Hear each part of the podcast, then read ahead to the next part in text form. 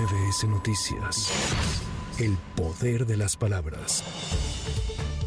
Luego de haber presentado un recurso de impugnación para la nulidad del proceso de elección para candidato presidencial de Morena, Marcelo Ebrard insistió en que no es un arrebato, sino un acuerdo político y una convicción. Por ello determinó que su permanencia en Morena dependerá de la respuesta a la impugnación a la cual espera que se dé a conocer en los siguientes días. Además, anunció que ha convocado a que a partir del 18 de septiembre formalizará su movimiento político nacional y aunque confirmó que él y sus seguidores siguen siendo parte de Morena, es más importante la causa que tienen que defender.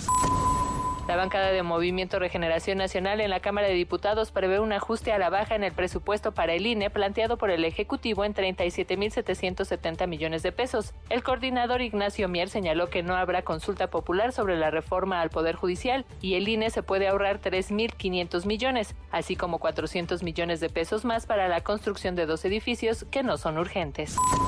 En 2022 hubo en el país 21 millones de víctimas de algún tipo de delito, poniendo en riesgo su seguridad e integridad física. De acuerdo con la encuesta nacional de victimización y percepción sobre seguridad pública 2023, elaborada por el Instituto Nacional de Estadística y Geografía, en el periodo de referencia, 27.4% de los hogares en México tuvo al menos un integrante que sufrió algún fenómeno de inseguridad.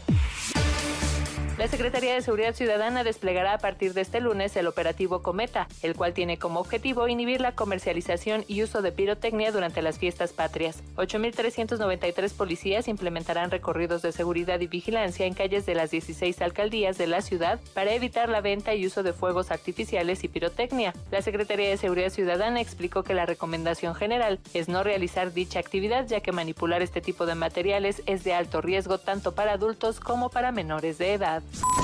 Para MBS Noticias, Erika Flores. MBS Noticias.